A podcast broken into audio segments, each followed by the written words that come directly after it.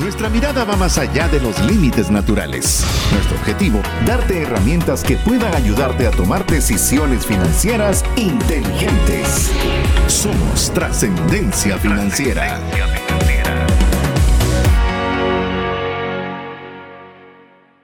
Hola, te saluda César Tánchez y es un verdadero gusto poder contar con el favor de tu audiencia en un programa más de trascendencia financiera, un espacio donde queremos tratar de desarrollar el mejor contenido posible para ayudarte a tomar decisiones financieras con inteligencia. Ese es el propósito principal, pero no solo para que nosotros podamos manejar adecuadamente los recursos que tenemos bajo administración, sino también que tengamos más que suficiente para poder pues también darle una ayuda, poder compartir de todas esas bendiciones a aquellas personas que tanto necesitan una mano amiga. Así que si te hizo clic, si es primera vez que estás escuchando este programa, pues te animamos a poder compartir con nosotros este espacio donde esperamos poder agregar valor a tu vida. Valoramos muchísimo, pero de veras con no, no, no podría cuantificarlo, a ver si Mario se le ocurren las palabras, pero valoramos demasiado el tiempo que dedicas a invertir en escucharlos. Y por ello tratamos de generar el mejor contenido posible para que valga la pena ese tiempo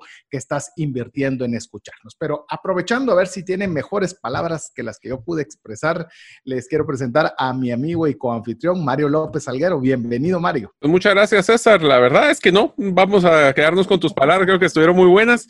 La verdad es que sí, y yo la forma que lo escribo es de que gracias a ustedes que nos escuchan, que nos manden esos comentarios a través de nuestro WhatsApp, que nos siguen en las redes, eh, especialmente cuando están suscribiéndose a nuestros podcasts en las diferentes plataformas. La verdad es que cada vez que escuchamos de ustedes nos da esa gasolina, esa energía para poder continuar. Es un esfuerzo fuerte el que hacemos con César, más él que lleva pues, ya más de 10 años en esto, pero la verdad es que es muy gratificante y la verdad es que mientras podamos compartir temas de valor, temas que ustedes les sirvan, y que realmente lo entretengan, porque también tenemos que estar conscientes de que ustedes nos están escuchando haciendo otras actividades.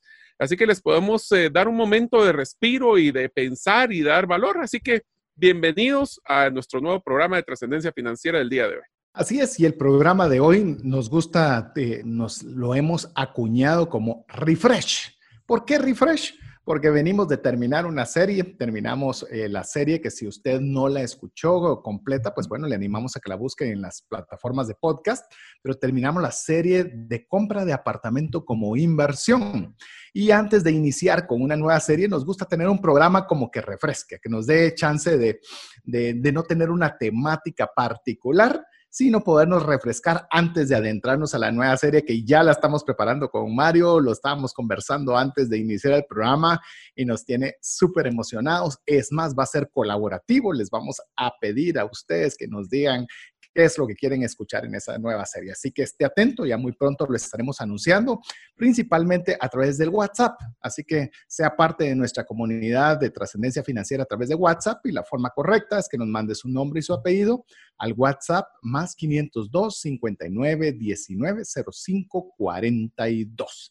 ¿Y cuál va a ser el tema refresh que tenemos el día de hoy? Pues bueno, recientemente, eh, por lo menos en el momento en el cual estamos nosotros desarrollando este programa, se celebró casi mundialmente, no sé si en todas partes del mundo, pero por lo menos en buena parte del mundo se celebró el Día del Padre. En algunos días, como en Guatemala, es una fecha específica, en algunos otros países es un domingo en particular.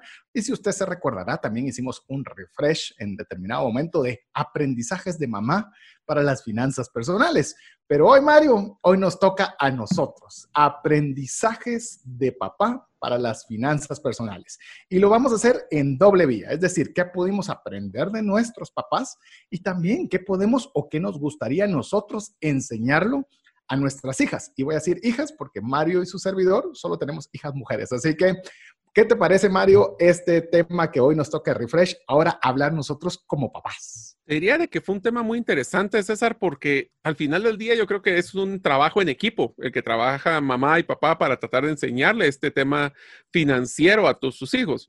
Les fue bien difícil lograr separar qué fue lo que habíamos hablado anteriormente de las mamás y con lo que fueron los papás. Así que eh, más que decir que fue algo exclusivo del papá per se, creo que es algo que los padres en general nos han enseñado y es una bonita conclusión del, programa que habíamos realizado en el mes de mayo. Así que es algo que, como dice César, fueron enseñanzas y quiero estar bien claro, no necesariamente fueron fáciles, o sea, hubieron muchas de estas enseñanzas que fueron difíciles y yo creo que una de las formas que aprendemos como humanos es que nos tenemos que caer, golpear, cometer un error y con eso ayudarnos a levantar voy a hacer un ejemplo de eh, que no tiene nada que ver con finanzas personales, pero es un ejemplo que creo que es válido. Y es que cuando tuve mi primer accidente en carro, mi papá, cuando ya terminamos de ver el problema del accidente, lo primero que me dijo es, levántate, vas a manejar y seguís manejando para perderle el miedo a cometer errores. O sea, en este caso fue un error mío, el cual, el cual que fue mi primer accidente, fue sencillo, no fue, no fue nada grave, pero me quitó el miedo desde el inicio a cometer errores. Y eso fue uno de los primeros aprendizajes que tuve. Ahora la pregunta es, ¿qué tal si empezamos con los que eran relacionados a finanzas personales, César? Yo, yo creo, Mario, creo que hiciste una muy buena introducción y quiero sumar sobre ella porque creo que es un buen aprendizaje. Usualmente cuando nosotros tenemos algún tipo de trauma, eh, lo primero que queremos es huir sobre, ese, sobre eso que nos ocasionó trauma. Y las finanzas personales son traumáticas, perdón que se lo diga. No sé si algún educador financiero le ha dicho que no lo es, pero sí son traumáticas. O sea, eh, yo quiero disfrutar de un dinero, pero no lo debo gastar todo porque debo ahorrar. Eh, sí, yo quiero eh, vivir más tranquilo, pero tengo un montón de deudas traumáticos. Es decir, hay muchas cosas que pueden provocarnos y ponernos en ese estado de miedo, como bien lo menciona Mario, y hay veces que sí, nos equivocamos. Yo me recuerdo cuando yo estaba terminando de salir de, de deudas y unas deudas complicadas, y después yo no quería gastar en nada, o sea, porque estaba traumado, literalmente traumado, que no quería volver a vivir de esa forma en la cual había estado sumamente endeudado es sumamente complicado. Sí, esas son a veces lecciones que no son agradables, pero sí, te tienes que volver a hacer. Yo quiero sumarle, ya que estamos hablando de, de padres, y por si lo pensabas, Mario, de las que preparamos, estas dos, lo que mencionaste y lo que menciono, no estaban, así que va a ser sumado. Es bonus track. Fíjate que en cierta ocasión estaba con mi hija, era más pequeña, y ella quería comenzar a pasar el pasamanos. No sé si se llama pasamanos en todas partes del mundo, pero eh, que con los bracitos van moviendo de uno a otro, con las piernas colgando para atravesar de un punto A a un punto B. La cuestión es que ella estaba queriendo comenzarlo a hacer y estaba poco a poco aprendiéndolo, pero al iniciar yo estaba obviamente cerca de ella para poderla ver. ¿Y qué pasó? A la primera, no, no llegó ni a la segunda, no me dio tiempo de reaccionar y se cae el pasamanos Todavía logró aliviar el golpe con sus manos, pero se raspó la cara, se raspó las piernas, eh, estaba llena de sangre. Gracias a Dios no pasó a más, pero ella estaba totalmente dolida, asustada y algo bien difícil. Pero obviamente había que superar eso, como lo que estabas diciendo, Mario. Creo que ese es tal vez uno de los primeros aprendizajes que queremos decirle aprendidos de papás para las finanzas. Mario lo mencionó de su papá hacia él, yo le menciono lo que yo hice de mi parte a mi hija es decirle, ok, nos caímos, nos lastimamos, dolió, posiblemente vuelva a suceder, pero tenemos que volver a hacerlo. Y le digo a mi hija, mira, lo primero que te voy a enseñar ahora en la segunda parte es aprender a caer. Que cuando tú creas que ya no puedes, simplemente te vas a quedar tensa y vas a soltarte y vas a caer con tus pies recta. Y eso es lo que quiero que aprendas, que aprendas a caerte. Porque una vez ya comiences a caerte, y caes bien, se te va a ir el miedo y por supuesto vas a poder seguir adelante hasta lograr tu objetivo. Y fue algo bien interesante porque fue el vencer el miedo, el, lograr romper ese que era la barrera más grande que atravesar el pasamanos, era quitar de la cabeza ese temor que si no lo atacábamos de una sola vez, podía marcarle el resto de su vida. Y entonces yo creo, Mario, con lo que estás mencionando, esa introducción que podría ser ya desde ya el primer aprendizaje, es, muy, importante cuando nosotros damos ese como padres, eh, porque como bien lo mencionaste, todos es un trabajo en conjunto, pero tenemos diferentes roles. De alguna forma, eh, por nosotros que tenemos hijas mujeres, ven en los papás, posiblemente también sea con los varones, perdón, pero yo no puedo mencionar al respecto, pero ven una figura de autoridad, una figura la cual de alguna forma no tienen que doble validar, validan a la primera. Y cuando uno les dice, mira, lo vas a hacer de esta forma, pues tal vez lo hacen también con la mamá, pero uno un poquito más rápido, como que asimilan la idea por esa figura de autoridad. Y les digo, es algo que creo que vale la pena y súper aplicable en las finanzas personales. ¿Nos vamos a caer? Sí. ¿Nos vamos a equivocar? montones de veces. Lo importante es cómo nosotros vamos a ser los resilientes para levantarnos cada vez que nos caemos. Hicimos una compra que no era correcta. Bueno, ya por lo menos ya me fijé que no era correcta. Antes ni siquiera me fijaba. Ahora por lo menos ya me doy cuenta y ahora por lo menos la próxima voy a procurar no hacerlo. pero no traumarnos, no quedarnos tirados en los errores. Y esto lo trasladamos a los hijos, Mario. Y con esto te dejo, dejo que nos des otro aprendizaje o sumar sobre este tema. Pero a veces nosotros creemos que por nuestros errores como papás no tenemos la calidad moral para enseñarle a nuestros hijos. Y decir, ¿cómo le voy a enseñar a mis hijos si yo al final de cuentas yo he tomado malísimas decisiones? Pues yo creo por que eso. la madurez, hay que decirlo, mi hijo, yo cometí muchos errores y por eso muchos de los problemas financieros que vimos en familia son por errores que yo cometí que no quiero que tú los cometas como lo hice yo. Y eso no es delito, al contrario, eso es vulnerabilidad y eso es un mensaje positivo cuando hablamos con nuestros hijos sobre dinero. Que te has dado cuenta que acabas de dar varios eh, mensajes. Uno es darle permiso a los niños a cometer errores, el tema de resiliencia, el tema de comunicación, y te diría que una de las cosas que sí estoy de acuerdo, y ahí sí voy a darle mucho honor también a las que son mamás, que son también papás, y papás que también son mamás, eh, yo creo que el, el factor de imagen de un papá es más hacia el factor lógico y a la mamá es mucho más emocional, especialmente varones con mujeres o mujeres con nosotros como los que somos los hombres. Entonces, yo creo que tenemos muchísimo que aprender, así que aquí te va uno de los primeros aprendizajes que yo encontré, que dice, enfocado a las finanzas personales, uno de los primeros aprendizajes que me enseñó mi papá es a priorizar los gastos en lo que es más importante. Mi papá me encantó una expresión que me lo dijo y me marcó de por vida. Me hablaba a mí y decía, Mario, yo siempre te he prometido de que te daré todo lo que necesitas, pero también te he prometido que nunca te daré todo lo que quieres. Y eso es algo que es una frase que quiero que ustedes se lo utilicen bastante. O sea, a nuestros hijos les tenemos que dar todo lo que necesitan, pero nunca darles todo lo que quieren. ¿Por qué? Porque ahí lo que tienes que hacer es priorizar tus gastos.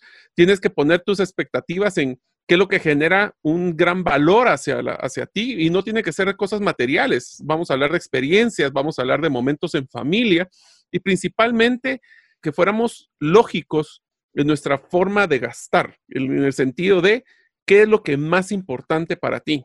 Y la forma como lo pueden ustedes explicar a sus hijos es poniéndoles a escoger. Si tuvieras esta opción A o opción B, ¿cuál de las dos escogerías? Escoge y después le preguntan, ¿y por qué? ¿Qué tenía más de peso? Por ejemplo, dos juguetes. ¿Qué tenía de ventaja un juguete contra otro juguete?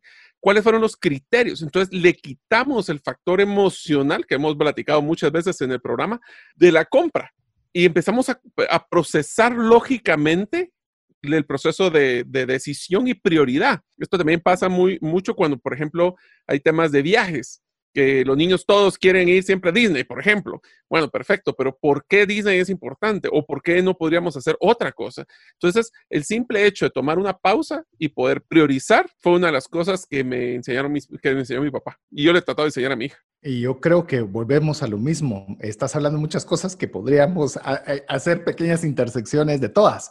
Y yo creo que con lo que estabas mencionando, Mario, de la frase que te dijo tu papá, eh, yo me puse a pensar, ¿qué me gustaría a mí decirle a mi hija si yo pues tengo toda la oportunidad de decirle qué deseo de ella relacionados con el uso del dinero? Y una de ellas es que sean felices. Es algo que realmente para mí es muy importante y muchas veces se confunde ese término. Porque ¿qué es felicidad? A ah, mi felicidad es comprarme el carro que se me da la gana. Mi felicidad es viajar a todo el mundo y que me importa. Mi felicidad es no trabajar. Mi felicidad es no hacer tareas. Entonces, la felicidad debe como delimitarse, y tal vez la forma en la que tal vez me gustaría a mí hacerlo, es en qué te apasiona, qué es aquello que de veras te gusta hacer, te sientes realizada hacer, tienes talento para hacer. Busca aquello que de verdad sientas que es el propósito que, en el cual Dios te puso para esta vida. Porque tal vez uno de los proverbios que a mí me gustan más es que la bendición del Señor es la que enriquece, pero la, la segunda parte me gusta más y no trae tristeza con ella. Hay muchas cosas que pueden parecer espectaculares, pero traen tristeza, traen redargüimiento, traen eh, insatisfacción, pero la verdadera bendición de Dios para la vida de mis hijas, para la vida de cualquiera, es cuando tenemos algo que, te, que obviamente tiene un valor, pero que también no te trae tristeza. Entonces, yo le puedo decir algo, si hay algo, cualquier cosa material, que no le trae alegría, que le trae tristeza, por bueno que sea, porque yo he visto personas que tienen un vehículo nuevo y no lo sacan porque le puede dar el sol, le puede dar el agua, le pueden rayar, le está quitando alegría. Es decir, no le está sumando pasión, no le está sumando satisfacción. Y a veces eso quiere que nosotros hagamos un alto decir, esto realmente me está generando algo positivo, me está agregando valor, es algo que de verdad yo me lo estoy disfrutando o simplemente lo que está haciendo es restándomelo. Y, eso es una decisión a veces difícil porque uno no quiere deshacerse de nada. Pero hay cosas que si te están drenando, te están quitando energía, te están quitando eh, satisfacción, te están quitando tiempo, pues yo creo que también vale la pena que le podamos enseñar a nuestras hijas o que nosotros podamos haber aprendido, pues bueno, se tendrá que ir. Es mejor que esté fuera y que no me esté quitando cosas que son más valiosas. Y si fusiono los dos temas que hemos hablado, es tener que priorizar qué es lo que te da felicidad plena y que es una felicidad pasajera. Porque sí, puede tener un, hablemos de personas que tienen algún tipo de adicción a las compras. Sí, te genera esa adrenalina de la compra, pero después agarras ese producto y ya no tienes ningún tipo de satisfacción. Entonces, al hablar de prioridades, al hablar de felicidad, tenemos que pensar qué realmente te da una felicidad porque necesitas o es simplemente algo que quieres temporalmente. Y los invito a que para si ustedes tienen duda de este proceso o este concepto, vayan a su closet, vayan a ver toda la ropa que tienen, vayan a ver cuánta ropa se pusieron una vez nada más, o que inclusive yo tengo, porque tengo también aquí una camisa que todavía tiene la etiqueta. Nunca me la puse. Entonces, eso sí, cuando la compré estaba muy feliz, pero fue una felicidad de que de 15 minutos mm, realmente no, no es para tanto y tenemos que empezar a, enfocarnos en cómo poder priorizar. Hablaste de un punto muy importante, el tema lo efímero. Algo que produjo una satisfacción muy corta. Pero hay unas cosas que a veces nosotros no nos damos cuenta y creo que lo que fue el coronavirus nos hizo reflejar. Hay cosas que íbamos a la casa de los abuelitos, nos juntábamos con los amigos a comer algo y lo dábamos como nos lo podemos hacer cuantas veces se nos dé la gana. Y a veces no nos damos cuenta que la vida es efímera. Y cuando hablamos de felicidad y hablamos de pasión, es disfrutar al máximo el momento que estamos viviendo como el mejor momento del mundo. Y les digo, se oye muy, muy así como muy romántico, pero de verdad, hoy, hoy se nos ha expuesto de una forma muy clara. Obviamente estamos muchos a la distancia aún, pero ¿cuánto valorar esas reuniones presenciales de conversación, de plática y decir, por lo menos como estamos hablando de padres, decirle a mis hijas, valoremos este momento. Este momento de veras puede ser que no se vuelva a dar jamás, que miras, que disfrutas, que sientes, que oyes, que miras, eh, porque este momento es especial y comenzar nosotros a tener esos sentidos abiertos nos hace disfrutar más, aunque no necesariamente tengamos más cosas. Correcto, entonces nuestro enfoque es si vas a hacer un gasto, cuál es tu prioridad. Vamos a entrar hasta temas de legado, pero al final del día, yo creo que ahorita estas crisis que nos han salido de salud y económicas, lo que nos dan es una nueva visión de las prioridades de vida. Nos damos cuenta que lo material no necesariamente es lo que nos va a generar esa mayor satisfacción.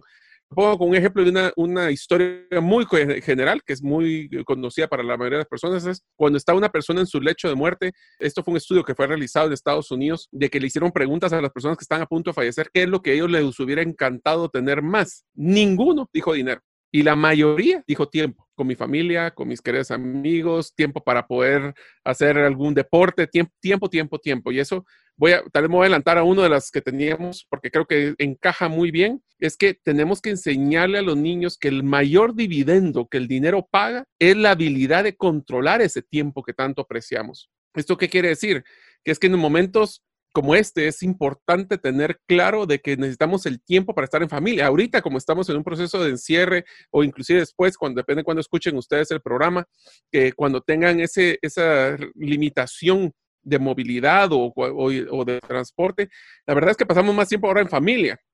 Tal vez familia cercana, pero no tanto familia extendida, mis hermanos, mis sobrinos, mi mamá, mi papá, porque también hay ciertos limitantes ahí.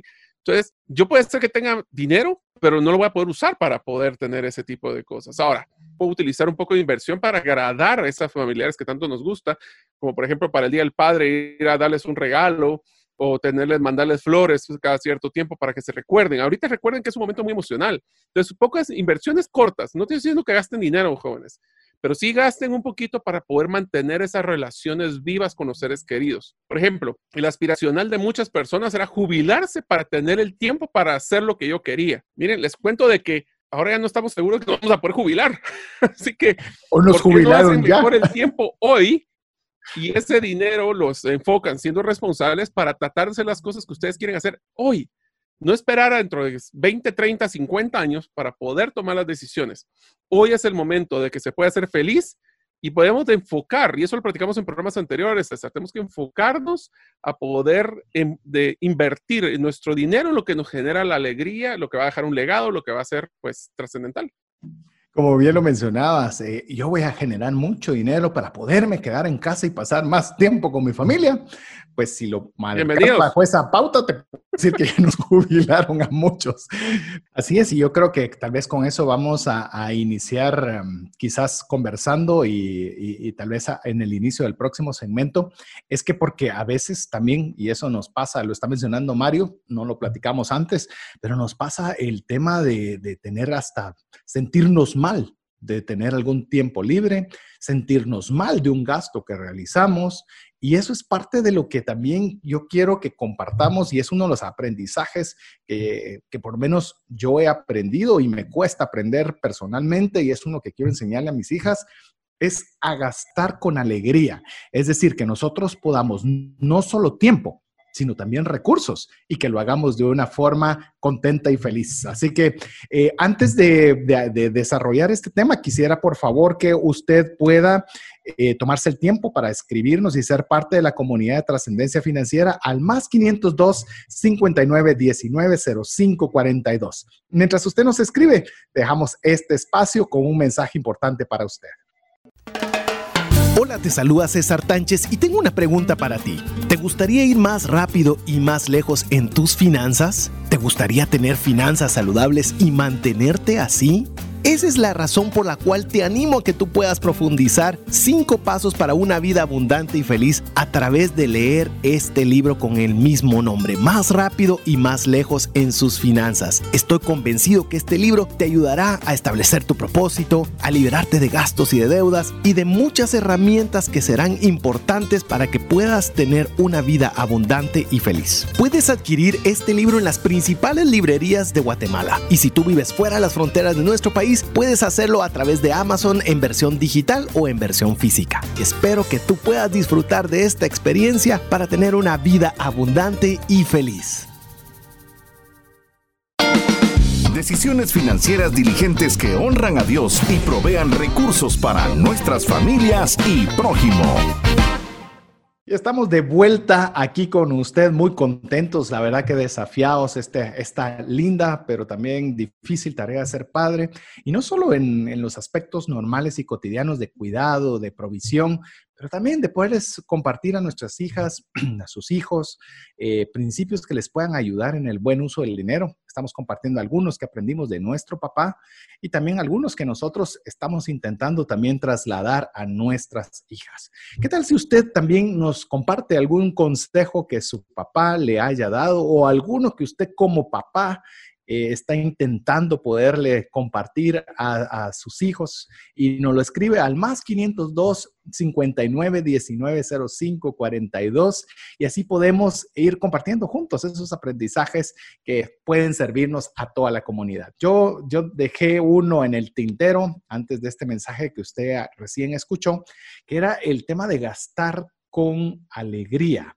Y esto hablemoslo en tiempo y hablemoslo en recursos. Mire, Vivir una vida que valga la pena. La trascendencia financiera no significa que usted tenga cientos de millones en el banco y no disfrute ni un solo centavo de ellos.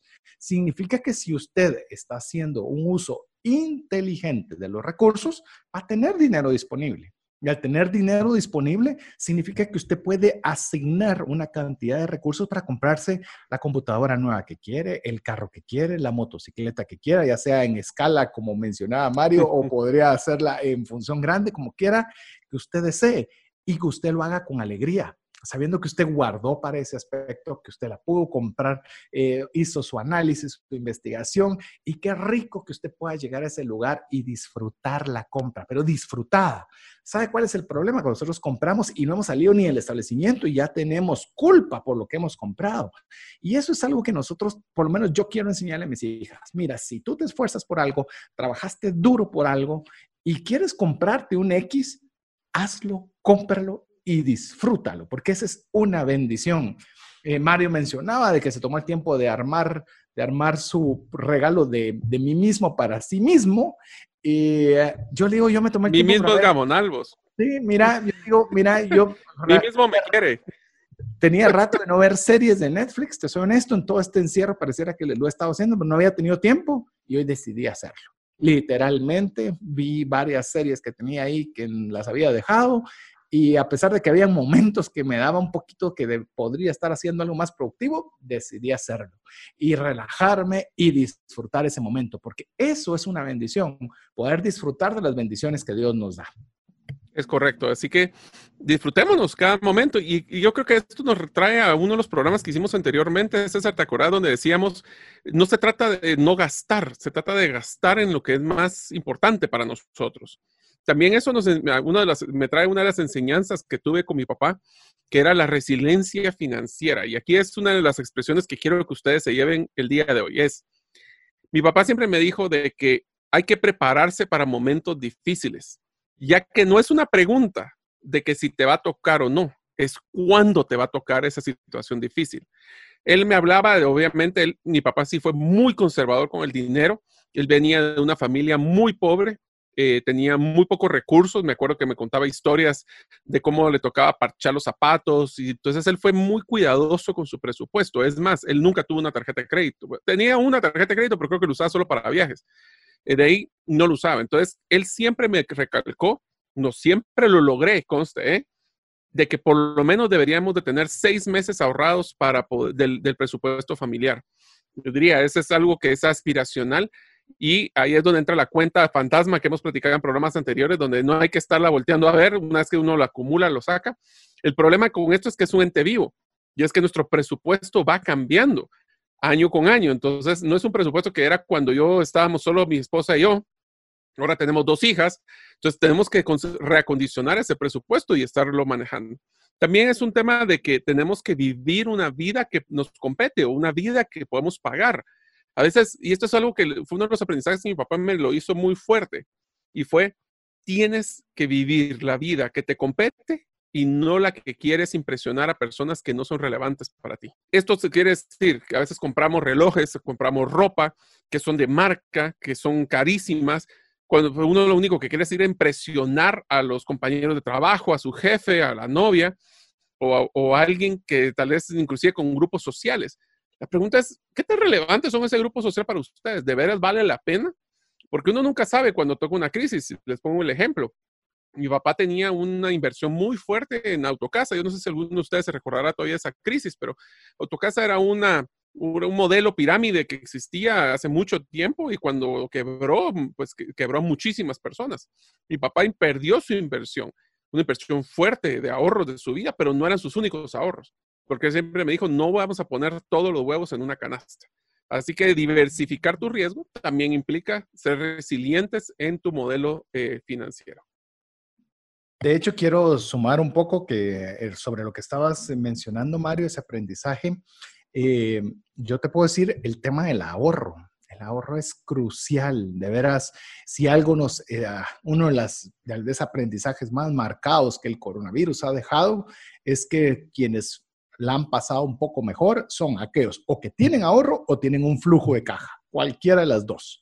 Pero quien no tiene un flujo de caja, pero tenía ahorro, no estoy diciendo que la pasó, la, pasó volando y feliz, pero la está pasando mucho mejor que quien no lo tenía. El, el ahorro lo mirábamos como algo, eso sería genial tenerlo algún día.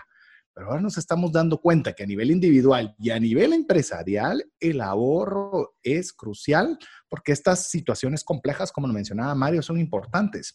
Yo, eh, en esa misma línea, lo que estoy procurando con mis hijas es que ahorren con propósito no solo ahorrar por ahorrar. O sea, ahorras, ¿para qué vas a ahorrar? Esto, ¿qué objetivo quieres ponerle a esto? Quiero que sea algo atractivo, que no sea algo solo, ah, estamos dejándolo por ahí. Hay una parte que sí, hay una parte que sí, porque yo les tengo distribuido a ellas y es parte de los consejos que estoy mencionando porque estoy trabajando a la vez es que les doy una cantidad, 10 quetzales, póngalo 10 dólares, euros, lo que se quiera, no es un número fácil de dividir, en el cual pues una parte es para darle a la iglesia, ahí le voy a dar lo que yo he aprendido, lo que yo estoy haciendo también con mis hijas, otra parte es para darlo a las personas necesitadas, es para dar, para generosidad, vamos a ahondar en esa. Hay una tercera, que esa tercera es literalmente para guardarlo para futuro. Es decir, este dinero no se va a tocar en muchísimo tiempo. Y finalmente, un ahorro con propósito, que son dos, y los otros cinco son, son para gasto discrecional, para lo que quieran, para la forma que prefieran y deseen. Me enfoco en el de dos. Eh, todo esto lo hemos puesto en lugares separados. Es decir, estos dos que vas a juntar, ¿para qué es? ¿Qué te quieres comprar? ¿Qué, ¿Para qué quieres usarlo? Entonces tienen en su cabecita qué es aquella cosa que quieren comprar y eso es un motivante para ver cómo hacen para poderlo hacer, ah, hacerlo de forma más, más rápida. Les doy un ejemplo. ¿Qué tal si esta persona, llamemos cualquiera de sus hijos, o en, voy a hablar de mis hijas, quieren conseguir antes de, para poder comprar lo antes posible aquello que anhelan?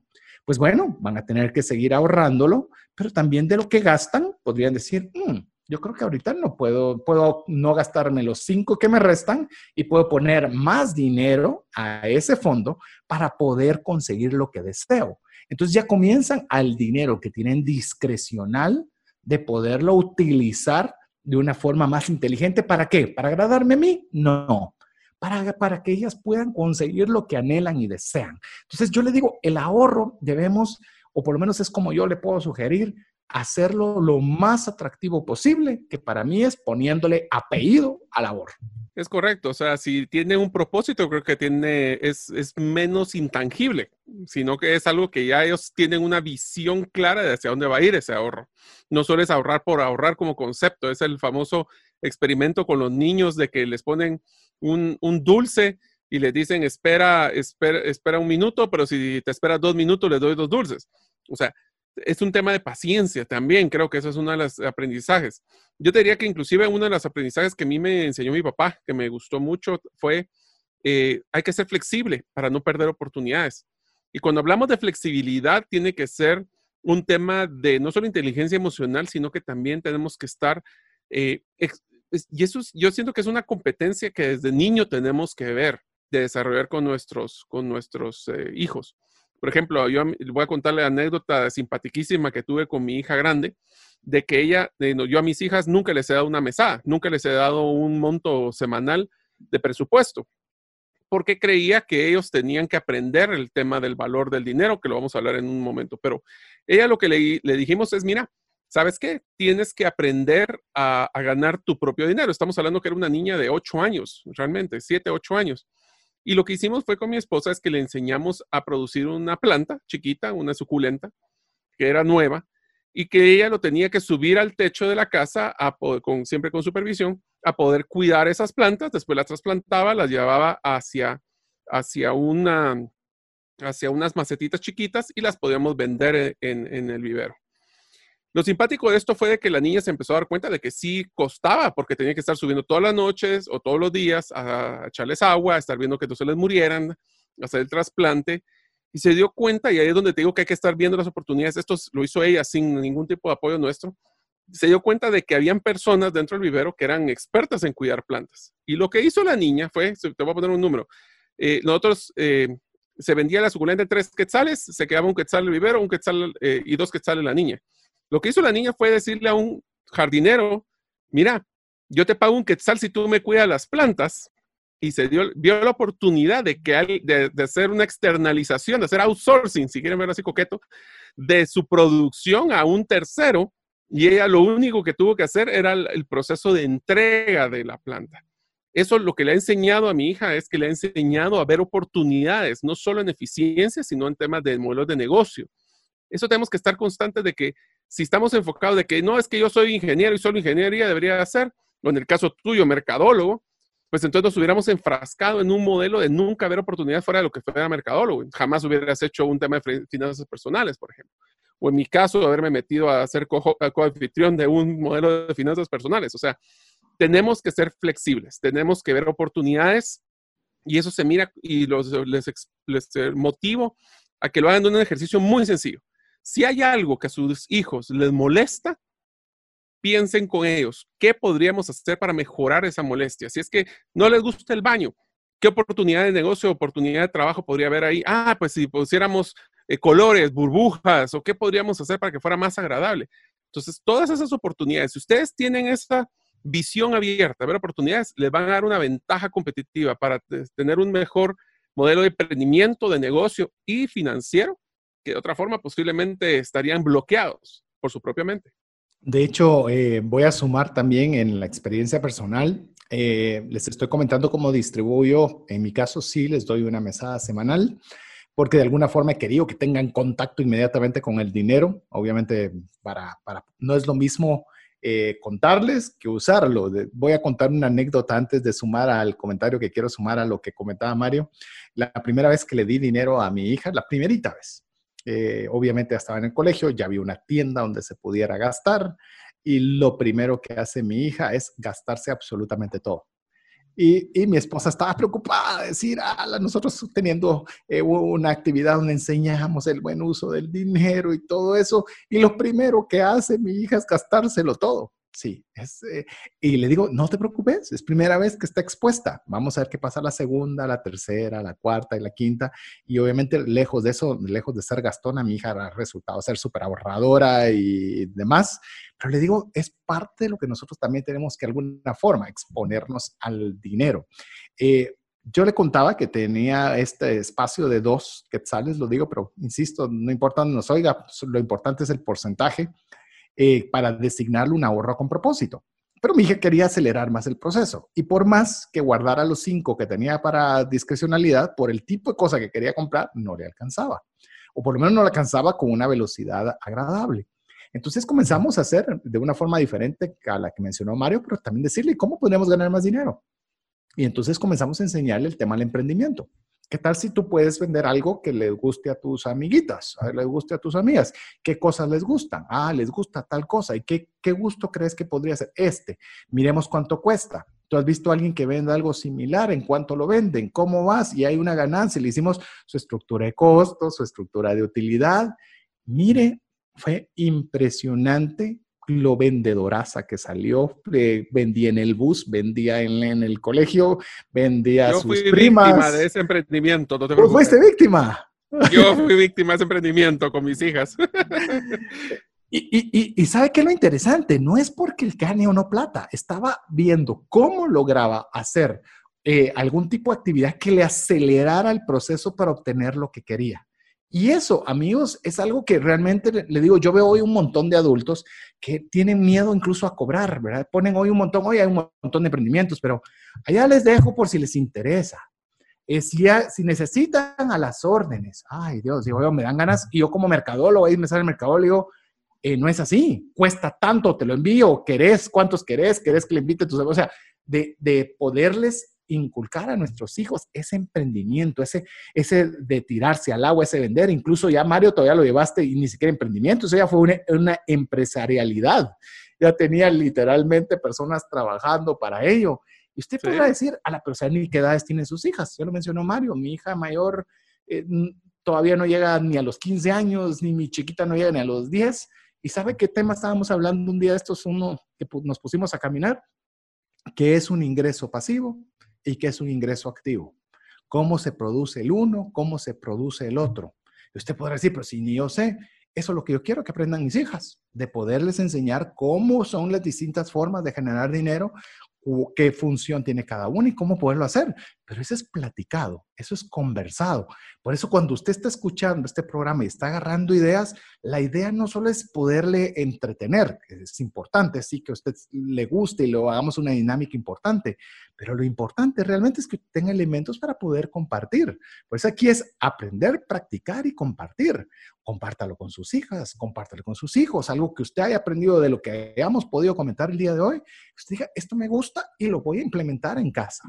Y eso es algo que vale la pena cuando estamos hablando de temas de emprendimiento. Qué interesante fue que nosotros podamos incluso darles esas primeras palmaditas para que puedan poner sus propios negocios. ¿Por qué no? Están con la tecnología, eh, ya vienen con ese chip no como a nosotros que nos tuvieron que empujar, ya lo traen. ¿Qué tal si nosotros comenzamos a ver enfoques?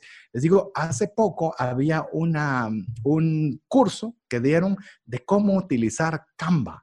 Y, y eso se oye chilero y saber de qué es chilero es una, una, una, perdón, es un chapinismo guatemalteco, que significa que qué bonito es eso, ajá, algo muy bonito, pero les digo, yo puse a mi hija que lo haga. ¿Por qué no aprende, que ella ya, eh, comience a aprender cómo editar un video, cómo editar una fotografía, cómo poder generar eh, activos digitales que le puedan ayudar a un emprendimiento futuro? Eso de alguna forma es algo que le digo, estamos, por lo que veo junto con Mario, haciendo nuestro mejor esfuerzo para poderles enseñar y puedan generar recursos que les puedan ayudar a cumplir sus sueños y sus deseos. Así que amigos, espero que estén ustedes, si no escuchando ahorita y tomando nota de una vez, que agarren el podcast, lo vuelvan a escuchar y hagan un checklist, un listado de todos estos temas de aprendizajes y traten ustedes de hacer un, no agarren todos, agarren tres, dos, uno de todos estos aprendizajes e implementenlo con sus hijos, pero mañana hoy mismo, si pudieran una vez en la cena. O sea, de eso es lo bonito de lo que tratamos nosotros, que sea práctico, que sea relevante, que sean ideas, pero de nada sirve que nosotros les compartamos todas estas ideas si ustedes no lo aplican en la realidad. Es más, ahora hablando de realidades, voy a entrar a un punto siguiente que fue una de las cosas que también me aprendí, que es, por ejemplo, en mi caso, mi papá me enseñó mucho el tema del costo del dinero y a través del trabajo. Y esto voy a poner un ejercicio que hice con mi hija muy interesante. Mi hija tenía ganas de comprar un juguete de X dinero, no importa cuánto sea, voy a poner 500 por decir un número X. Y lo que hice con ella es que eh, le cuantifiqué cuántas horas de trabajo de una persona con un salario mínimo de cualquiera de sus países, cuántas horas de trabajo se requerían para comprar ese juguete. Esto fue impresionante de ver que en este caso, son 500, podríamos decir, era el equivalente a trabajar una semana completa, solo de 8 a 5 o 44 horas a la semana, solo para juntar la cantidad de dinero necesaria para ese juguete. Esto le ha servido muchísimo porque a veces es pido, pido, pido y no se da cuenta del valor o el esfuerzo que se requiere para generar ese ingreso. También una de las cosas que primero me enseñó mi papá es que desde los 16 años, antes de graduarme del colegio, me mandó a hacer eh, mi primer trabajo formal. Y me acuerdo que fue ser el asistente de mecánico de una maquila. Eh, no fui muy bueno porque le echaba demasiado aceite a las pobres máquinas y después acá andaban manchando, escupiendo aceite por todos lados. Después de un par de días aprendí. Pero ese dinero que yo gané con mi esfuerzo no se puede imaginar el orgullo que tuve, porque ¿saben qué hice con mi primer cheque? Invité a almorzar a mi familia. Fue la primera vez en mi vida que con mi dinero yo tuve el gusto de invitar a mi familia. Y el ejemplo siguiente es, yo cuando empecé la universidad, lo primero que hice después del primer año, yo cuando entré al segundo año, fue de conseguir trabajo. ¿Cómo creen que me sentí el día de que yo pude llegar con mi papá y decirle, papá, muchísimas gracias por todo el esfuerzo que usted ha realizado? Pero le cuento que ya no me va a tener que pagar la universidad, la voy a pagar yo. Eso nos da una gran ventaja y un gran orgullo de que nuestro esfuerzo tiene esas prioridades. De hecho, yo quiero contar una historia, Mario, relacional a lo que vos, a lo que vos hiciste. Tal vez no la, ahora yo la voy a traspolar de lo que hicieron por mí. Eh, mi hija mayor, pues obviamente, como les estaba mencionando, ha comenzado a tener emprendimientos y le digo, emprendimientos que comenzaban a generarle recursos. Voy a hacer un breve paréntesis sobre esto. Eh, resultó que entonces necesitaba capital de trabajo, que no tenía. Entonces comenzamos a enseñarle que era un capital de trabajo, que a la hora de vender no todo era mío, sino obviamente había que pagar los compromisos que se tenían eh, con, con, su mamá, conmigo, y se tenían que devolver, que en este caso no le estábamos cobrando intereses, pero significa que era lo que le habíamos dado para la compra, más otro dinero y demás, que esos son aprendizajes que de verdad son súper valiosos, o por lo menos eh, todavía estamos en una, una, fase que todavía tenemos mucho que aprender y buen camino por recorrer, porque yo sé que han de ver muchas personas que van más adelantados que nosotros, pero por lo menos les compartimos lo que nos está funcionando. Y, con esto, pues obviamente mi hija comenzó a generar recursos que le estaban costando, porque estamos hablando de un gran negocio, usted pensará millones, estamos hablando que ganaba 5, que ganaba 10, y tal vez como lo que decía Mario, lo que quería comprar costaba 500. Y estaba acercándose el, el aniversario con mi esposa, y obviamente mi hija estaba, pues sabía de que algo habíamos comentado de esa fecha, y nos comienza a decir, ¿y ustedes qué les gusta comer? Ah, pues bueno, su comida favorita, ¿cuál es? Eh, no sé si te vas a sentir aludido, Mario, pero le, le dijimos, ah, peruana, ah, peruana, vos, perdona, pero así, peruana, le digo comida peruana, qué rico. A la papi, ¿y esa comida es muy cara o es barata? Pues como obviamente es tema de dinero, me, me captó la atención y dije, voy a seguirle, voy a seguirle la, la conversación, quiero ver hacia dónde va esto. Y como cuánto cuesta. Y por ejemplo, y eso cuando tú pagas eso significa que ya eh, te dan el postre, porque para lo más importante es el postre, por supuesto, ¿verdad? Eh, pues no, si quieres ponerle postre, saldrá tanto. Y, si te, y según yo dándole a un, un, un, una, un aprendizaje, decirle, mira, y por eso realmente uno no puede salir todos los días, porque realmente no es una comida que podemos hacerlo. Y yo, según yo, haciendo el gran speech. Historia larga, corta, resulta que mi hija de lo que tenía planificado para la compra de lo que quería hacer, realmente viene y nos regala un sobre, nos regala el dinero que habíamos conversado para poder salir con mi esposa eh, a poder comer.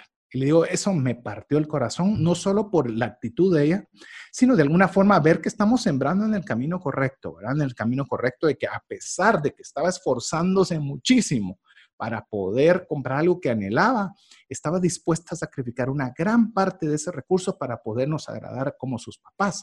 Y eso, le digo, es una de las principales satisfacciones que tengo como papá. Obviamente nosotros le dijimos que no, que nosotros con un helado estaríamos contentos y demás, y ella se negó. Y le dije a, mi esposa, me recuerdo, eh, lo vamos a hacer y lo vamos a gastar y lo vamos a hacer con alegría. Primero porque vamos en el camino adecuado. Y segundo, porque entonces si no, también nosotros mandamos un mensaje equivocado de que siempre va a suceder igual. Y les digo, esos son, como le digo, ya que estamos hablando de papás, le digo, para mí ese es uno de los principales eh, satisfactores que puedo tener de que vamos encaminando en el uso del dinero, que es lo que nos atañe en el programa, lo estamos encaminando en el, en el camino correcto, en aquel lugar donde no solo es que tengan dinero, no solo es que tengan cosas, sino que tengan su corazón en el lugar correcto. Correcto, es que estás hablando no solo de, es, el dinero es para qué, o sea, recuerden, es que tiene que tener propósito, o sea, no puede ser solo ganar dinero y gastar dinero, tiene que ser un dinero con un propósito para que sea de nuevo lo que mencionó anteriormente César, de alegría y de felicidad. Eh, a veces podemos hasta gastar dinero que nos genera insatisfacciones, pero bueno, depende mucho de cómo es que nosotros tratemos de enseñar a nuestros hijos. Y de nuevo, recuerden, no tengan miedo de contarle los errores a sus hijos. Recuerden, ellos aprenderán mucho de lo que ustedes dicen pero van a aprender más de lo que ustedes hacen. Así es, y queremos animarle que usted también pueda escribirnos al WhatsApp dedicado de trascendencia financiera más 502 59 19 05 42 y, ¿por qué no? Nos puede compartir algún aprendizaje que usted haya recibido respecto al uso del dinero de su papá o que usted esté intentando hacerlo como papá hacia sus hijos. Yo sé que hay un montón de mamás escuchando y dirán, están hablando de papás, sí, pero fácilmente lo puede usted acoplar a su vida cotidiana. Sé que hay muchas mamás que por cualquier circunstancia, la ausencia física de algún papá, ya sea que no esté presente, haya fallecido y demás, y le toca hacer esa difícil labor, pues bueno, le estamos dando algunas ideas que puedan ayudarle también en esta linda labor de ser padres para nuestros hijos. Así que mientras usted nos escribe, le recuerdo, más 502 59 19 05 42, lo dejamos con un importante mensaje para usted y recuerde que todavía tenemos más aprendizajes de papá para el uso, buen uso del dinero. Así que esperamos contar en breve con su favor y su audiencia. Hola, te saluda César Tánchez y tengo una pregunta para ti. ¿Te gustaría ir más rápido y más lejos en tus finanzas? ¿Te gustaría tener finanzas saludables y mantenerte así? Esa es la razón por la cual te animo a que tú puedas profundizar cinco pasos para una vida abundante y feliz a través de leer este libro con el mismo nombre, más rápido y más lejos en sus finanzas. Estoy convencido que este libro te ayudará a establecer tu propósito, a liberarte de gastos y de deudas y de muchas herramientas que serán importantes para que puedas tener una vida abundante y feliz. Puedes adquirir este libro en las principales librerías de Guatemala y si tú vives fuera de las fronteras de nuestro país, puedes hacerlo a través de Amazon en versión digital o en versión física. Espero que tú puedas disfrutar de esta experiencia para tener una vida abundante y feliz. Mensajes vía WhatsApp 502 59190542. Queremos agradecerle a cada uno de los amigos que nos escriben y son parte de la comunidad de trascendencia financiera. Queremos decirle que nos alegra mucho. Uno, que nos siga en las redes sociales, que escuche los podcasts, que escuche el programa de radio, que busque todas las actividades que hacemos. Eh, nos alegra, nos alegra muchísimo. De alguna forma nos da responsabilidad, pero también nos da satisfacción de que el trabajo que estamos poniendo en cada uno de los programas pueda darle valor, le puede agregar valor, le puede ayudar a tomar decisiones financieras con inteligencia, no solo para que usted esté bien, sino que también tenga para compartir con otras personas. Si usted quiere ser parte de nuestra comunidad, por lo menos de WhatsApp, que es eh, una de las más fáciles hoy día, le animamos a que nos escriba su nombre, su apellido al más 502 59 19 05 42. Le repito, más 502 59 19 05 42. Y por qué no, nos, también nos comparte ese aprendizaje que usted tuvo de su papá para el buen uso del dinero o alguna cosa que usted aprendió que no, que, que creyó que su papá se equivocó. No lo estamos criticando, no lo estamos juzgando, pero decir, la forma en que mi papá manejó el dinero no, no fue la forma correcta y ese fue mi ejemplo de lo que yo no quiero hacer con mis hijas. Ejemplo podría hacerlo y eso no denigra, al contrario, es simplemente es un aprendizaje. Ojalá aprendiéramos solo las cosas buenas. Aprendemos muchas veces y mayoritariamente de las equivocaciones. Así que estamos en este programa de Refresh en el que estamos compartiendo aprendizajes de papá para el uso del dinero, el buen uso del dinero. Y yo solo quiero cerrar con explicación que hice la mesada de los, de los 10 quetzales en mi caso en el cual, pues obviamente los primeros dos, que no los he mencionado, que fue, mejor dicho, los mencioné muy breve, que es uno, darlo para Dios, darlo a la iglesia. Nosotros creemos en que es una oportunidad poder devolverle a Dios un 10% de lo mucho que nos ha dado y para ello, lo, eh, pues desde chiquitos, desde chiquitas a mis hijas, pues ese porcentaje está destinado para ello. Y lo segundo, que también creo que es muy importante es el tema de la generosidad. Es algo que tenemos que incluirlo, pero mire de una forma constante desde pequeños. Si usted todavía tiene hijos pequeños, que lo aproveche, porque mire, a veces cuando uno pide eh, o, veo que hay colectas de pedir, y uno dice, pero qué poquito se consigue o con qué dificultad conseguir, porque no se nos enseñó que parte de la buena administración de los recursos también es apartar un porcentaje. A mí me funciona por porcentaje, soy muy numérico, pero usted hágalo por actividad o por lo que fuera, en el cual usted pueda decir, de este dinero que está ingresando, vas a apartar esto para poderlo dar. Mira, al inicio le puedo decir que mis hijas no entendían estas dos partes, ni la de darle a la iglesia, ni darle al necesitado. Me decía, papi, ¿y por qué me estás quitando dos quetzales de estos diez? Y era la primera vez que le estaba dando. Y le digo, mija, no te estoy quitando, te estoy dando algo que nunca habías tenido. Simplemente es importante que tú también aprendas que hay personas que necesitan más que nosotros. Y mire, es increíble cómo esos fondos, yo siento que son fondos bendecidos, ¿verdad? Porque Dios los multiplica y vamos con mis hijas cuando hay alguna necesidad particular que ellas se sienten atraídas para poder compartir y llevan el dinero, porque literalmente les hacemos que lleven el dinero, que saquen su dinero, lo paguen en la caja, lo envuelvan en los regalos y lo puedan entregar. Porque eso de, miren, si nosotros logramos, y eso es la trascendencia financiera, eso no es solo ser un asadón para ponerlo todo para nosotros, es que nosotros podamos también bendecir a otras personas. Y ahí es donde realmente, mira, podemos medir los corazones. La generosidad es la que le da horizonte al buen uso del dinero. Si la generosidad no está dentro de nosotros, lo que podemos tener un montón de gente acaudalada, sin corazón, sin razón y sin propósito. Pero cuando ponemos a otras personas también como parte de nuestro propósito de generar recursos, La cosa cambia y cambia para bien. Sí, yo te diría de que le podemos llamar la ley de la atracción, le podemos llamar bendiciones de Dios, podemos llamarle muchas formas, pero lo que es claro es que la vida es una rueda y lo que haces bien te regresa diez veces y lo que no, también.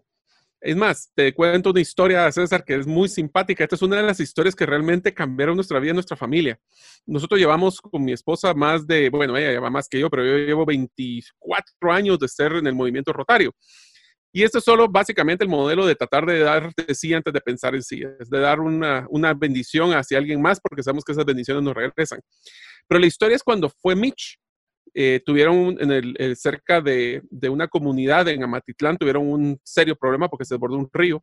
Y eh, de, este, de esta pues, intención de ayudar, mi esposa se fue con un gran amigo, Greg Kunisberg, a hacer una entrega de unas, eh, unas como tiendas de campaña que estaban diseñadas para poder tener familias. Y mi esposa le pidió a mi hija que llevara juguetes que no iba a usar para poder regalarlos a los niños que estuvieran más necesitados. Y efectivamente llegó una bolsa. Cuando llegaron, la devastación era superior a la que se imaginaban. Y había muchísimos niños que, hubieran, que querían este, esos juguetes. Pero la cosa es de que mi hija estaba tan entusiasmada mientras mi esposa y este gran amigo estaban armando las carpas, shelter boxes se llama, eh, estaba mi hija regalando los juguetes. Bueno, la cosa es que se le acabó los juguetes y cuando hay sorpresa es que hasta regaló el manual del carro para que fuera como un libro de colorear, con tal de poder darle algo a los, porque tenía dibujitos del carro, para poder dar, con tal de darle algo a, las, a los niños pobres. Y eso sí lo que nos marcó mucho, porque hasta eso eh, nos ayuda a que las personas entiendan. Y lo mismo aplica con nuestras empresas, podemos ser agradecidos y Dios te lo va a regresar y muchas veces multiplicado. Sí, yo, yo creo, genuinamente le digo, si usted hace un proyecto, cualquier proyecto, un emprendimiento, hoy que están naciendo tantos emprendimientos, y le digo, eh, aparte una cantidad para dar, o sea, pero, pero meditada, es decir, de si esto se da en 100, va a haber una utilidad de 20 y yo voy a dar 5 de cada 100 de, de esto para darlo. Mire, es, es, bendecido. Le digo, mire, crece, crece, crece, crece, crece. Eh, llegó en su momento, me recuerdo cuando inicié a hacer esto dentro de mi presupuesto y a ponerlo con mis hijas. Mire, es increíble. Yo no sé decirle el, restante porcentaje que tengo de, mi presupuesto, pero ese parecía una vasija que no deja de tener. Y hay veces que uno, ala, ya tengo demasiado en esto, ¿dónde lo, ¿dónde lo puedo colocar? Y lo coloca y vuelve a ver más y lo coloca y vuelve a ver más. Hay algo especial en ese fondo cuando usted lo hace por generosidad. Pero no lo haga porque la otra persona lo necesita. No, eso es para uno. Eso es para uno.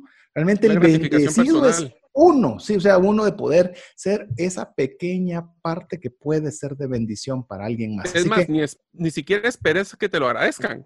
Porque el hecho del éxito viene de que lo haces porque es algo bueno que hacer, no porque la otra persona lo vaya a percibir como que es bueno. Voy a hacer énfasis con esto, amigo. Si usted quiere de veras eh, poderle enseñar algo valioso a sus hijos, de verdad, tiene un porcentaje de lo que les pueda dar o de lo que ellos puedan hacer para poder bendecir a otras personas. Es uno de, las, de los mejores consejos que yo podría darle a mis hijas, es ese que posean su corazón generoso. Mire, es de alguna forma como que se empalma con la voluntad de Dios y es algo que es impresionante y tiene un, un rendimiento, no, no solo financiero, porque sí hay financiero. Yo quisiera decirle, mire, es que no es por dinero, eh, no sé decirle por qué, pero cuando uno da, el Señor Dios nos llena de muchas bendiciones. y, aunque uno no quiera, no sea la intención, resulta ser algo que finalmente para sucediendo en nuestras vidas.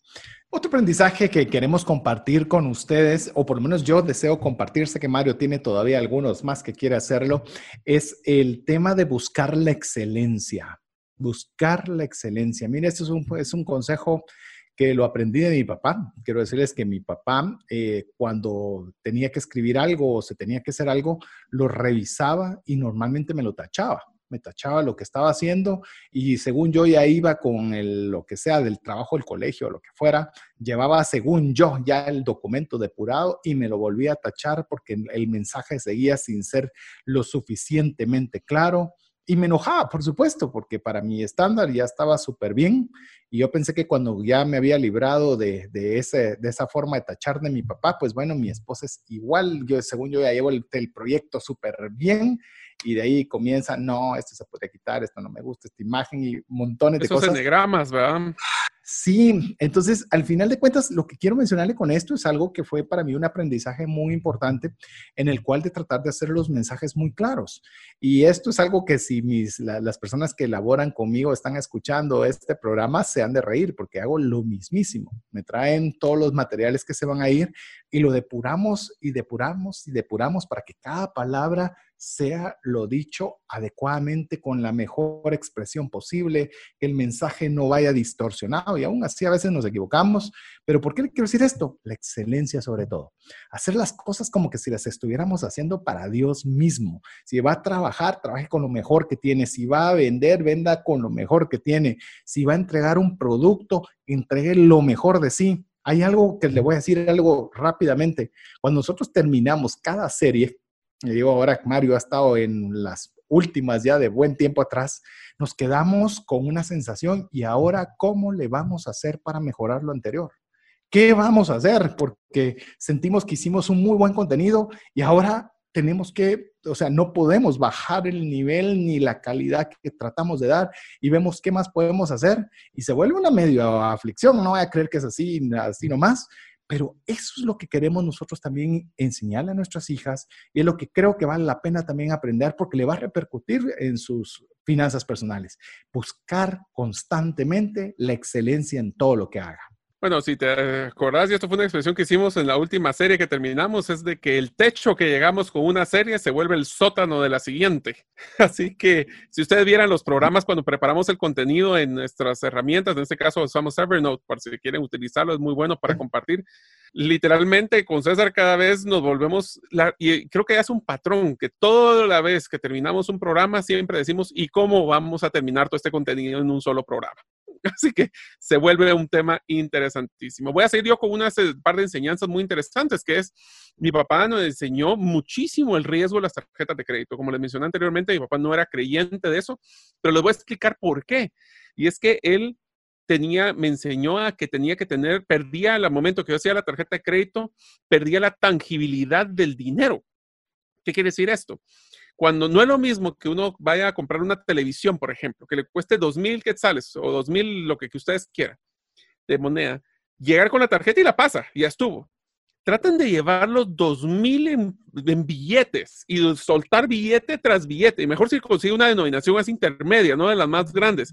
Y vaya a pagar billete por billete y le va a dar una apreciación muy diferente de lo que usted está comprando porque no es lo mismo tener esa cantidad de dinero físico en la bolsa y tener que desembolsarlo que lo que es estar pasando una tarjeta. Eso me trae a la siguiente enseñanza de una vez aprovechando el tiempo, es el tema del manejo del riesgo. ¿Por qué? Porque la tarjeta de crédito es un riesgo, o sea, es un dinero que le están prestando anticipadamente a nosotros, pero todo, todo préstamo tiene un costo, ya sea porque si nosotros no pagamos el total, vamos a tener que caer en intereses, moratorios, ese tipo de cosas, sino que también cada inversión que nosotros realizábamos.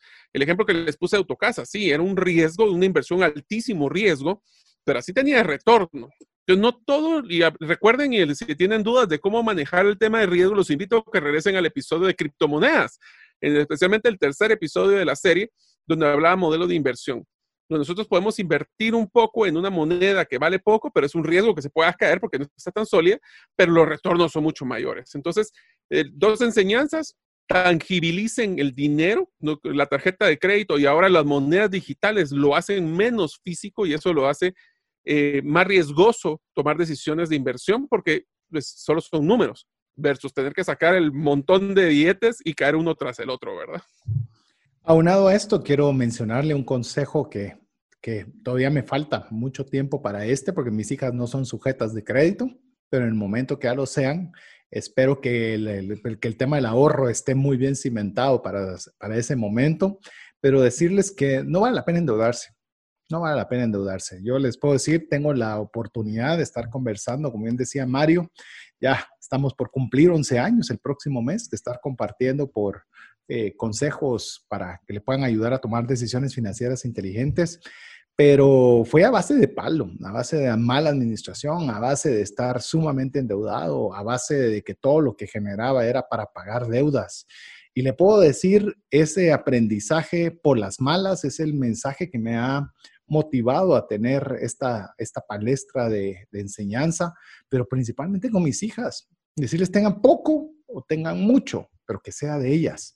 Yo sé que alguien me puede decir, sí, pero un negocio necesita eso y el apalancamiento está bien. O sea, no voy a entrar en detalles de que hay deudas buenas, hay deudas malas, hay deudas tóxicas, pero en la medida en la que nosotros podamos disfrutar de los recursos que Dios nos ha dado, vamos a vivir más tranquilos. Se lo puedo decir, mucho más tranquilos. Tal vez no tengan el último carro, tal vez no tengan la última casa, tal vez no tengan la última ropa, pero le puedo decir va a estar más tranquilo porque es suyo, es suyo, lo puede disfrutar. Eh, vimos, mire, que el coronavirus fue o ha sido una cosa tan increíble porque se ha dedicado ese bicho a ver qué realmente había de sustancia en el tema del uso del dinero y qué no lo había. Porque obviamente si hay un flujo constante de dinero, pero ese flujo para, pues bueno, el nivel de vida, si yo no tenía los recursos para poderlo afrontar, lo único que estoy generando es un nivel de deuda muy alto. Pero aquella persona tal vez que no tenía muchos recursos, pero al menos eran de ellos, pues llamemos el daño es menor.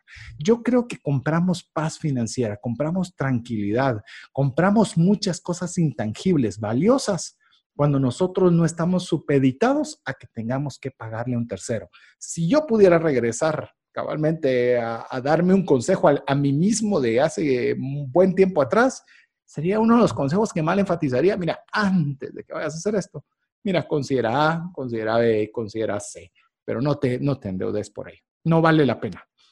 Quizás tal vez no tuviera yo el llamado y el propósito de poder estar conversando con ustedes hoy y por eso fue necesario que yo pasara por todo ese camino. No me estoy metiendo en los propósitos, que Dios pueda tener para cada una de nuestras vidas, pero es un consejo sano que por favor no se endeude. De verdad, no vale la pena. Le podemos encontrar mil aristas, que a veces mí mismo quiere convencer a mí mismo de que hay 100 alternativas por las cuales usted sí lo debería hacer. Eh, yo voy a ser el, el ajeno a mí mismo y decirle, mi consejo y que como padre a mis hijas, es que no lo hagan. Y te diría de que eso también te va enseñando a tener pues un poquito de claridad de qué es las cosas que son importantes para ti, cómo vas a priorizar tus ingresos. Así que sí, si no, pues, no es necesario, no nos endeudemos. Inclusive esto me cae al siguiente enseñanza, que es también tenemos que tener paciencia que a veces nuestras inversiones o nuestros proyectos no tienen que ser solo a corto plazo. Es más, los mayores retornos son para aquellos inversionistas que tienen paciencia y esperan a traer los, los, los beneficios a mediano y largo plazo. Tenemos que motivar a que los niños también tengan esos pequeños emprendimientos, pero que aprendan temas como, por ejemplo, qué es un interés compuesto.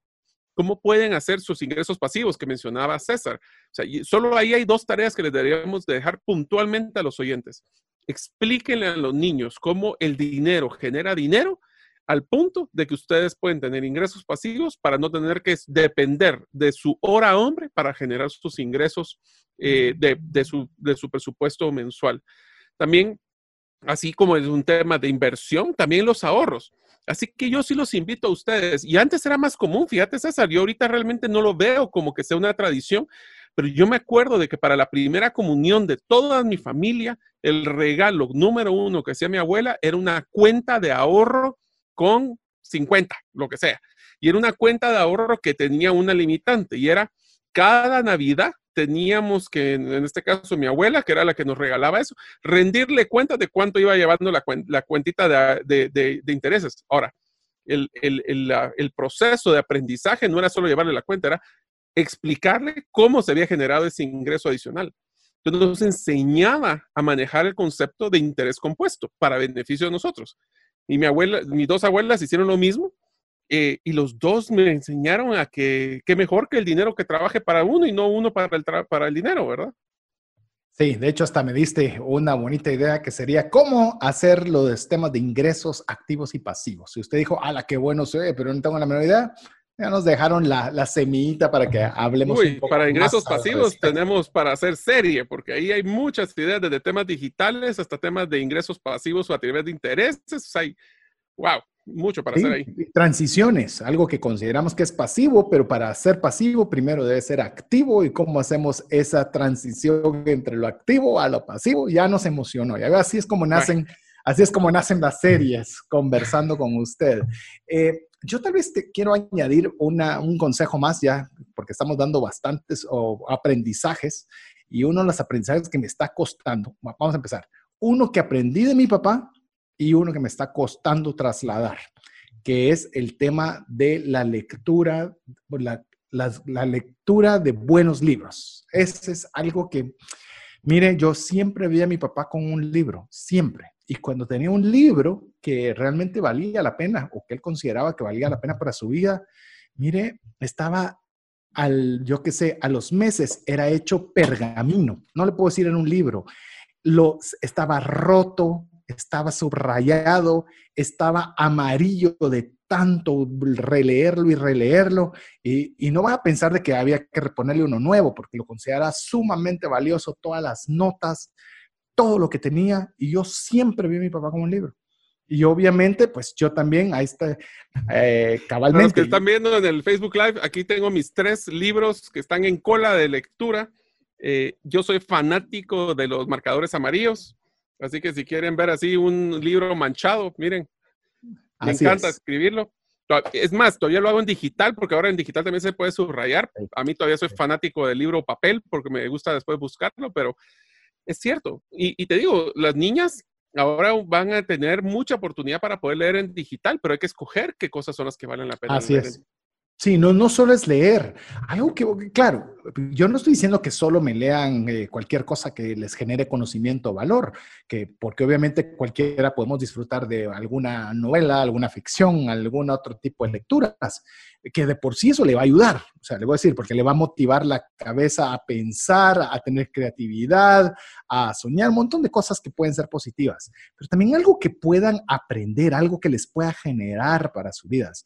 Yo lo único que lamento es haber cultivado yo mismo el hábito de la lectura eh, muy tarde para lo que yo quisiera. Y hoy le digo, usted ya le compartió a Mario, eh, tenemos un buen amigo Alex, tenemos buenos amigos que, que, disfrutamos el compartir los conocimientos que aprendemos de buenas lecturas, de buenas lecturas. Por eso incluso hicimos un grupo de Facebook que se llama Creciendo con Buenas Lecturas, para tratar de motivarnos todos aprendizajes que podemos tener de buenos libros.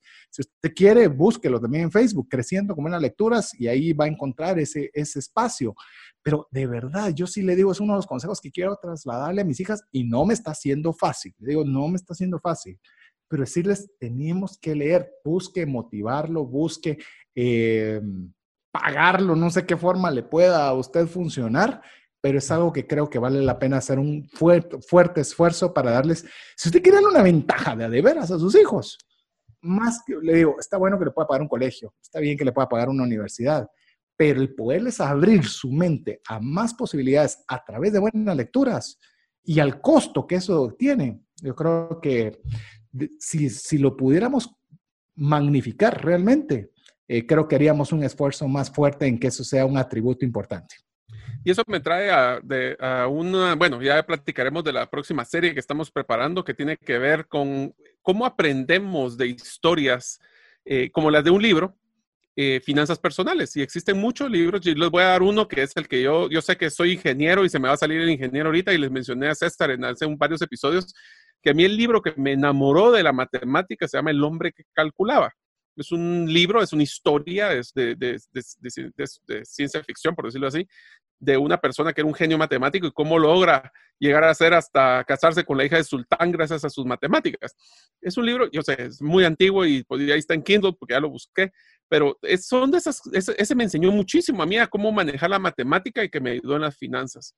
También otro de los aprendizajes que quisiera compartirles, que es uno de los que, ese sí me costó caro, porque la verdad es que uno tiene que aprender por las malas, esto aprende uno mucho por el error, es que no hay un almuerzo gratis. There's no free lunch, dicen los americanos donde dice que cada decisión que nosotros tomamos tiene repercusiones, tiene costos, especialmente a veces costos escondidos que nosotros no hemos considerado. Así que tenemos que tener mucho cuidado también, a veces hasta cuando pedimos eh, ayuda. hasta cuando pedimos, eh, pues en algún momento consejos. Hay que saber a quién pedirle consejos y a quién deberíamos de poder escuchar, porque muchos les pueden dar consejos de esto. Pero eh, lo que es interesante es que tenemos que enseñar que cada una de las decisiones tiene, y aquí voy a decir algo que es bien interesante porque fue una de las cosas que aprendí. Cuando uno toma una decisión financiera y compra un producto, el hecho que esté comprando un producto y decirle que sí a ese gasto, significa que le está diciendo que no a otro gasto, porque obviamente la cantidad de dinero es limitado, es finito. Entonces, cada decisión que nosotros tomamos, por ejemplo, en el caso de que yo tomé la decisión de tener un descanso de seis horas para poder hacer este Lego, le dije que sí a un tema de tiempo de calidad con mí mismo, pero le dije que no también a un tiempo de calidad con mi familia, por ejemplo. Entonces, cada decisión financiera, recuerden de que no existe una libre de una decisión. El simple hecho de no tomar una decisión es una decisión. Entonces, si yo, por ejemplo, tengo una deuda y no tomo una decisión. La decisión es no ponerle atención a esa deuda y por ende puede ser que se escale, puede ser que se gaste. Entonces, cada decisión tiene un causa-efecto.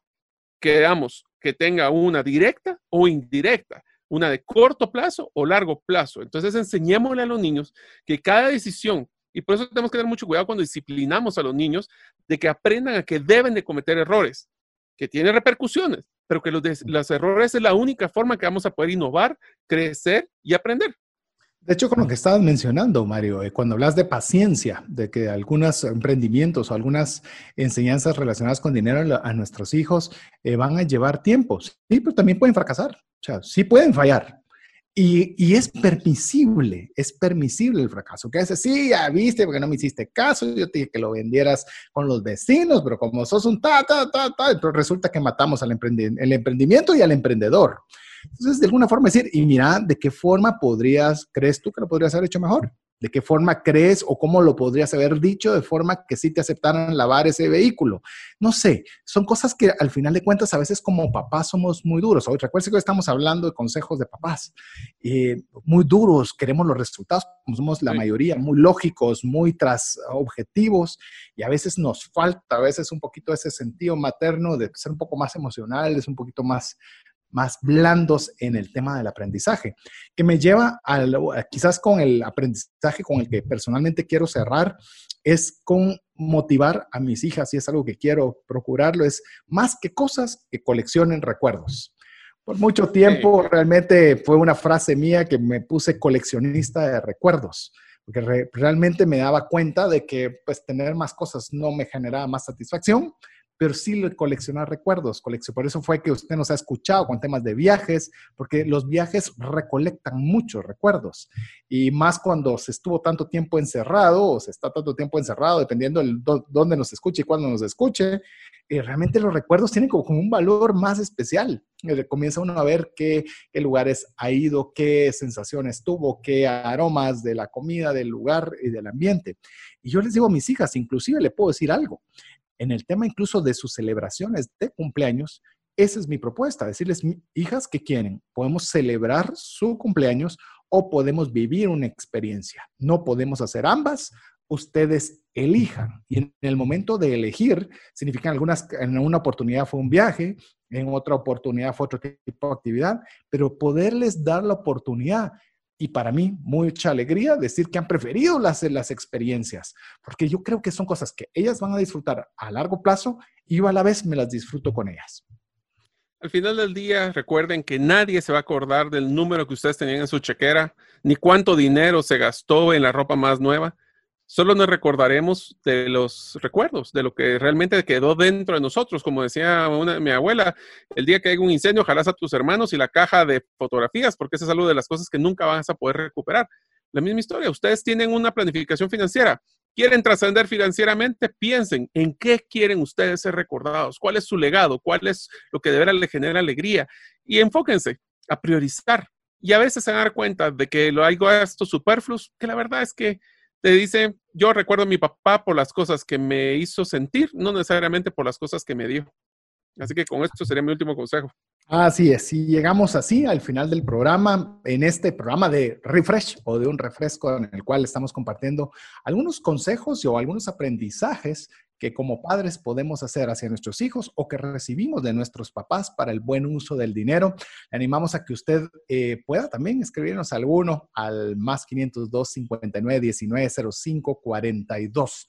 Mario, dejo este espacio eh, para algunas palabras o algún, algo que querrás mencionar a, tu papá o a alguien que vos querrás hacerlo para cerrar este espacio. Pues yo, pues primero a todos los padres, eh, desearles que hayan pasado un excelente día. Recuerden de que no hay mejor legado que las enseñanzas que le podemos dejar a nuestros hijos.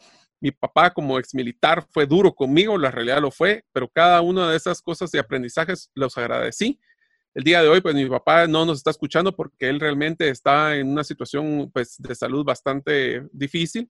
Sin embargo, me gozo cada vez que puedo platicar con él, se emociona cada vez que yo llego a verlo. Ahora es un poquito más limitado, pero al final, agradecerle a todos ustedes por escucharnos y a través de que ustedes puedan tener esas conversaciones interesantes con sus hijos, será enriquecedor y nos motivará para que nosotros podamos seguir regenerando contenido en trascendencia financiera.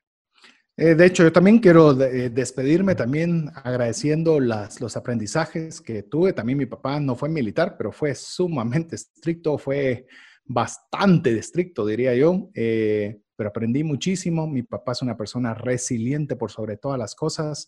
Le ha tocado también complicaciones de salud en las cuales yo no sabía, hasta hace muy poco me contó de que él es una persona sobreviviente de cáncer en la cual incluso cuando se estuvo haciendo su último tratamiento de radioterapia, todos los médicos se pusieron en círculo, lo mandaron a llamar. Mi papá dijo, tal vez algo no funcionó.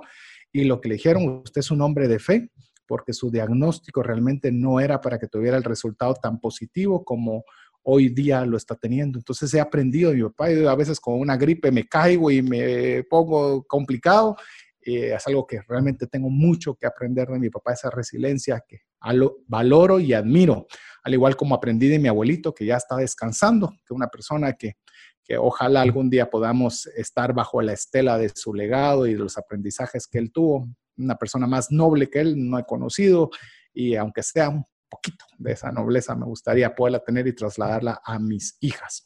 Eh, como es un programa diferente y especial y lo hicimos en el programa del Día de las Madres, quiero cerrarlo con una oración. Yo sé que hay muchos papás que no están presentes, eh, que, ya no estén en la tierra o algunos que no están por diferentes razones en casa y que este programa quizás le haya ocasionado algún, alguna espinita en su corazón, decirle que no, usted tiene a Dios como buen padre y, y seguramente va a salir adelante si su papá no está presente. Permítame dirigir una breve oración para cerrar el programa. Padre Celestial, te damos gracias porque tú eres nuestro Padre y llenas cualquier espacio vacío que podamos nosotros tener con un Padre ausente.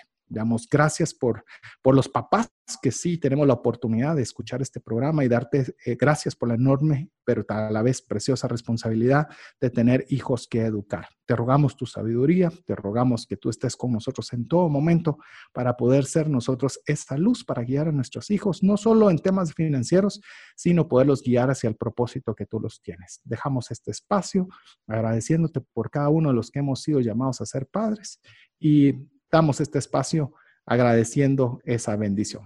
Lo pedimos todo en el nombre de Jesús. Amén. Amén. Así que con esto queremos agradecerle nuevamente el favor de su audiencia en un programa más de trascendencia financiera. Un gustazo estar con un amigo, un extraordinario papá. Él no lo dijo, pero yo sí se lo voy a decir. Eh, Mario, sos un extraordinario papá. Eh, de veras que tengo el privilegio. Yo sé que muchos se quejan de los papás, pero le puedo decir, yo no puedo quejarme. Mario, que es de mis mejores amigos, es un extraordinario papá. Alex Crow, que es un amigo en común, es un extraordinario papá. Eh, tus hermanos son extraordinarios papás, mis hermanos son extraordinarios papás. Así que les digo, tengo el privilegio de estar rodeado de buenos padres y me animan y motivan a ser uno mejor también para mis hijas. Así que le mandamos un fuerte abrazo y esperamos poder contar con el, el favor de su audiencia en un programa más de trascendencia financiera. Que Dios le bendiga. Por hoy, esto es todo. Esperamos contar con el favor de tu audiencia en un programa más de Trascendencia Financiera. Esta es una producción de iRadios Guatemala Centroamérica.